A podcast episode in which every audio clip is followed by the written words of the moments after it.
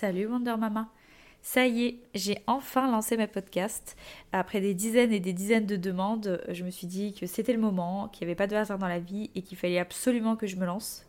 En fait, j'avais déjà eu l'idée de faire tes podcasts il y a quelques mois quand j'étais encore enceinte de Charles. Et puis l'idée m'est passée, j'ai eu d'autres projets, j'ai fait d'autres contenus sur les réseaux sociaux et je me suis dit, on verra ça plus tard. Et là, récemment, j'ai sorti une série de vlogs Salut Wonder Mama et vous m'avez tous saucé, clairement. Vous m'avez toutes dit, t'as une voix à faire des podcasts et je me suis dit, eh ben écoutez, il n'y a pas de hasard dans la vie, j'ai de la demande, je vais faire des podcasts. Vous savez, ça fait vraiment une pierre de coups parce que moi, j'adore blablater. Euh, en fait, une minute sur les réseaux sociaux, ça me suffit pas. Et le problème, c'est que si tu fais un contenu trop long, par exemple sur TikTok, et eh ben les gens arrêtent de t'écouter. Et je me suis dit, écoute, il faut que tu trouves une plateforme, il faut que tu trouves un moyen euh, de pouvoir t'exprimer librement.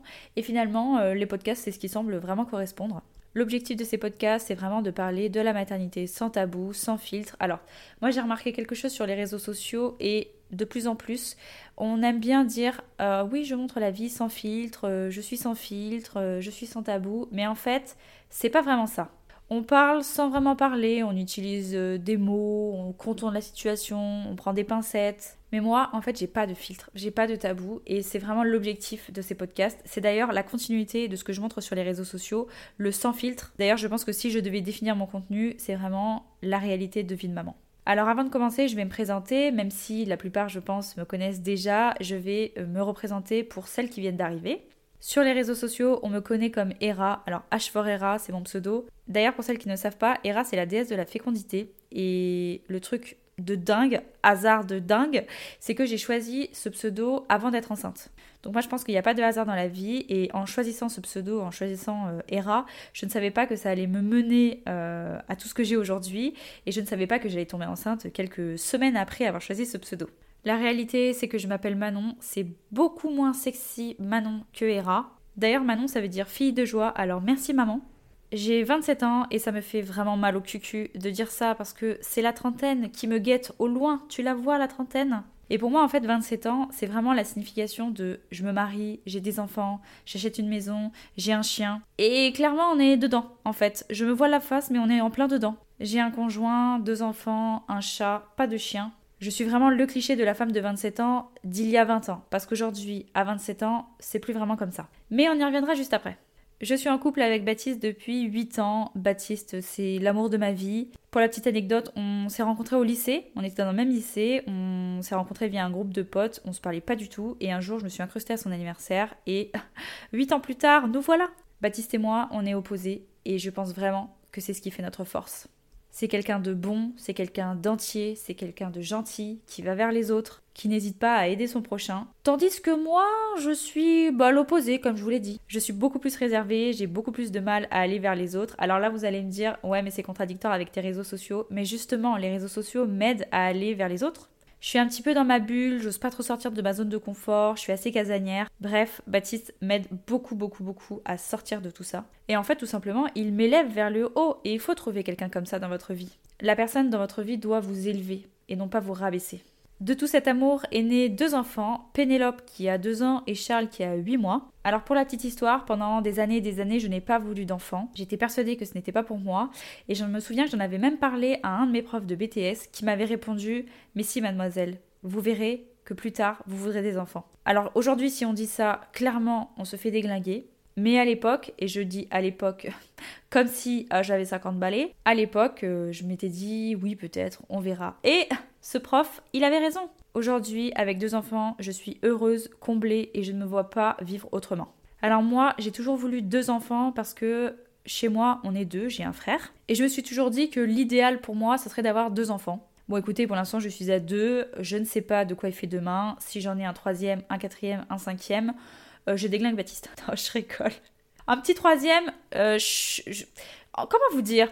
Pour l'instant, j'ai pas envie de troisième, mais si ça arrive, je serai quand même contente. Mais pour l'instant, on a vraiment envie de profiter euh, de nos deux enfants. Le fait d'avoir des enfants rapprochés, pareil, c'était pas prévu, mais on regrette pas du tout. Mais alors, pas du tout. Moi, la première. Je pense que si j'avais dû attendre un petit peu euh, que Penelope aille à l'école, par exemple, et retourner dans les couches, euh, dans les nuits compliquées, dans les régurgitations, dans les machins, dans les trucs, je pense que j'aurais pété un câble. Parce que pour être très honnête, je pète déjà un câble Et s'il y a une euh, période chez les enfants que je déteste, alors bon, j'ai pas assez de recul parce que ma fille n'a que deux ans, mais vraiment, la période nourrisson, nouveau-né, je déteste ça. Ça veut pas dire que j'aime pas mes enfants, attention, mais je déteste cette période-là. Je préfère amplement quand ils marchent, quand ils commencent un petit peu à être autonomes, quand ils parlent, c'est très sympa. Après, je ne dis pas, dans les périodes nouveau-né nourrisson, il y a aussi des périodes sympas, il y a aussi des moments qui sont cool, mais je préfère, moi personnellement, la période où ils ont euh, deux ans. Enfin, entre un an et demi et deux ans. Parce que généralement, on vous dit oui, c'est la première année la plus difficile. Euh, moi, je dirais plus c'est à partir de 18 mois que ça commence à aller un petit peu mieux. Mais après, c'est peut-être avec le caractère de ma fille, je ne sais pas, chaque enfant est différent. Et puis surtout, chaque maman vit sa maternité euh, différemment. Voilà pour les présentations familiales. Et au niveau professionnel, vous êtes beaucoup à me demander ce que je fais. Eh bien écoutez, je suis un peu madame tout le monde. Moi aussi j'ai un travail. Moi aussi je suis salariée euh, et je suis salariée dans le privé, dans l'industrie aéronautique notamment. Et en fait, j'ai d'autres casquettes sur ma tête. Je suis bien évidemment créatrice de contenu sur les réseaux sociaux, sur Instagram et sur TikTok. Je parle de la maternité sans tabou et j'ai récemment ouvert ma marque de prêt-à-porter à destination des mamans, notamment pour le postpartum et aussi pour les femmes enceintes. Parce que pour avoir été deux fois enceinte, les vêtements des femmes enceintes, c'est pas possible. Soit c'est trop cher, soit c'est pas quali. Voilà, sinon pas grand chose d'autre à savoir euh, sur moi. Je vis la vie en grand.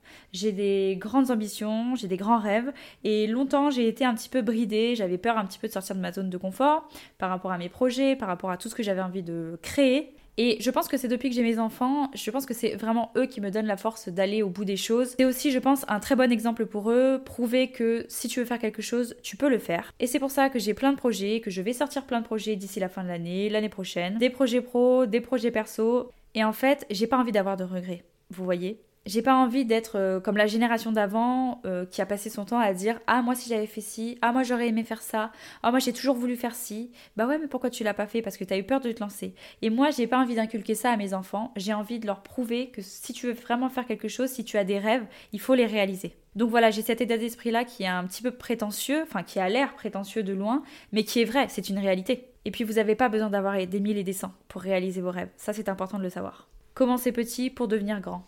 Par rapport à mes hobbies et ce que j'aime faire, eh bien écoutez, ce que j'adore faire, c'est ne rien faire. Mais vous savez, ce qui est contradictoire, c'est que quand on est maman, ce n'est plus possible de ne rien faire. Enfin si, quand ils sont couchés, quand ils dorment, quand ils font la sieste, quand ils sont chez papy et mamie, oui, mais enfin ça c'est pas tout le temps quand même. Hein. Bon, en vrai, je dis ça, mais nous avons beaucoup de chance parce qu'on a nos soirées et on peut se regarder des petites séries le soir tranquillou. J'adore aussi manger. Alors ça, c'est une passion que j'ai depuis très longtemps. Et alors, ce qui est aussi contradictoire, c'est que j'adore manger toute la journée. Des bêtises, burgers, fast-food, chocolat, bonbons, euh, gâteaux. Et de l'autre côté, il faut aussi que j'inculque à mes enfants quelques valeurs euh, nutritives. Euh, ne pas grignoter, ne pas manger des bonbons, ne pas manger à toute heure. Alors du coup, bah, je me cache pour manger. Je n'ai pas honte de le dire, je me cache. Dernier point à savoir sur moi, et pas des moindres, c'est que je suis fan de la famille royale. Et vous me demandez souvent comment est-ce que c'est né? Alors je ne saurais pas trop dire, mais je pense que c'est depuis le mariage de Kate et William en 2011, quand euh, ça a été diffusé dans le monde entier et que tout le monde a été émerveillé par ce fabuleux mariage, ce magnifique mariage, eh bien moi aussi j'en ai pris plein les yeux et j'ai à partir de ce moment-là voué un culte à la famille royale d'Angleterre. Et alors si vous écoutez Baptiste, il n'y a pas de lien entre le prénom de notre fils et le roi actuel d'Angleterre. Moi de mon côté je préfère me taire pour laisser planer le doute. Par contre, ne me demandez pas de choisir entre William et Harry le choix est impossible. Voilà, bah écoutez, les présentations sont faites. Euh, j'espère que ma personnalité va vous plaire. Je suis quelqu'un qui me prend la tête. Je vais pas vous mentir, je me prends assez la tête, je suis assez stressée, notamment par rapport à mes enfants. Je sais pas pourquoi, j'ai toujours peur qu'ils soient mal, mais en fait c'est parce que je veux vraiment bien faire et je veux qu'ils soient bien à 100%. Je veux qu'ils se disent, ok, j'ai eu une enfance de dingue, j'ai été hyper heureux, et je me mets une pression de dingue moi aussi, vous voyez. Mais c'est vraiment ça quand on est maman, on se donne à fond, on veut vraiment le meilleur pour nos enfants, du matin quand on se lève, au soir quand on se couche, et pour certaines la nuit quand on se réveille. Je dis ça, je dis rien. Hein. Eh bien écoutez, pour vous, c'est quoi être mère? Alors je viens de taper sur Google être mère, et d'office, j'ai la question c'est quoi être une bonne mère? Et voici la réponse. Pour être une bonne mère, il faut être une femme épanouie.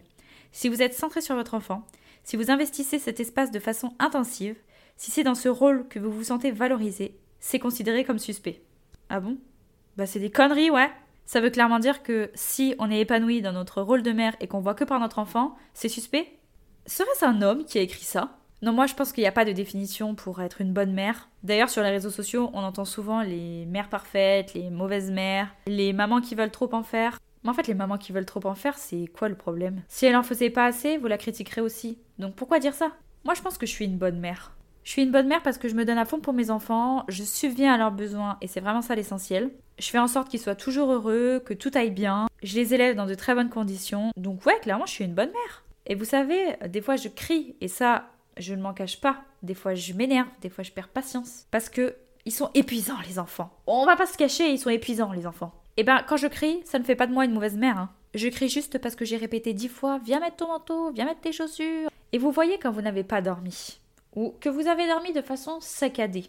Les mamans qui ont des bébés ou des enfants hein, qui ne font pas leur nuit, vous voyez là où je veux en venir. Vous voyez ce que je veux dire? Eh bien, le matin, vous vous levez, vous êtes à cran. Franchement, les nuits, c'est assez difficile, mais je ferai un podcast pour en parler euh, précisément. Eh bien, on est humain. Et euh, on peut pas tenir euh, tout le temps, on peut pas être à 100% tout le temps. Et donc des fois on crie, des fois on s'énerve, des fois on pleure. Et ça ne fait pas de nous une mauvaise mère. Moi, mon rôle dans ces podcasts et dans mon contenu sur les réseaux sociaux, c'est vraiment de vous montrer le positif comme le négatif. Mais on va pas se mentir, c'est vrai que j'axe beaucoup sur le négatif euh, de façon humoristique hein, pour que ça passe un peu plus crème. Et tout ce que je vous dis, tout ce que je vais vous dire dans les podcasts, tout ce que je dis déjà dans les vidéos, c'est vraiment pour que vous soyez au courant, que vous soyez renseignés. Parce que moi, quand j'étais enceinte la première fois, il y avait tellement de choses que j'aurais aimé savoir. Moi, je pensais que quand j'allais avoir un enfant, test positif, grossesse cool, accouchement, cool. Postpartum, cool. Les gars, j'étais à des années-lumière de me douter que j'allais vivre cette maternité-là. Et sur les réseaux sociaux, des fois, il y a des vidéos, je tourne sur des vidéos où ça montre vraiment le positif, que tu peux continuer à faire ci, que tu peux continuer à faire ça. Oui, bien sûr, ça, je ne m'en cache pas, tu peux continuer à vivre, et heureusement, j'ai envie de dire. Et dans les commentaires, ce sont des femmes enceintes qui disent Ah, merci de montrer le positif. Sur les réseaux sociaux, on voit beaucoup de négatif. Enfin, du positif. Il y en a marre de voir du négatif. Bah ouais, ok. Mais t'es enceinte, t'es dans ta bulle. T'as pas forcément envie de voir les côtés négatifs, et c'est normal, tu vois. Mais une fois que ça t'arrive, une fois qu'il y a des situations qui t'arrivent, on aurait pu te prévenir, mais t'as voulu fermer les yeux, et bah des fois, la chute est un petit peu brutale. Après, vous vous informez comme vous voulez, c'est vraiment votre grossesse, votre maternité, vous en faites ce que vous voulez. Mais moi, si j'ai un conseil à donner aujourd'hui, c'est informez-vous renseignez-vous de A à Z sur la maternité, même si on peut pas tout savoir, c'est pas possible, mais renseignez-vous un max en fait. Et en fait, dans votre maternité, que vous soyez renseigné ou pas renseigné, attention, hein, il va forcément vous arriver quelque chose dont vous n'avez pas la réponse. Et là, je vais me mettre du côté de la négation. Votre bébé pleure beaucoup. Vous, vous pleurez beaucoup. Ça fait six mois que vous avez accouché, vous avez toujours mal. Et si, et l'autre, et machin.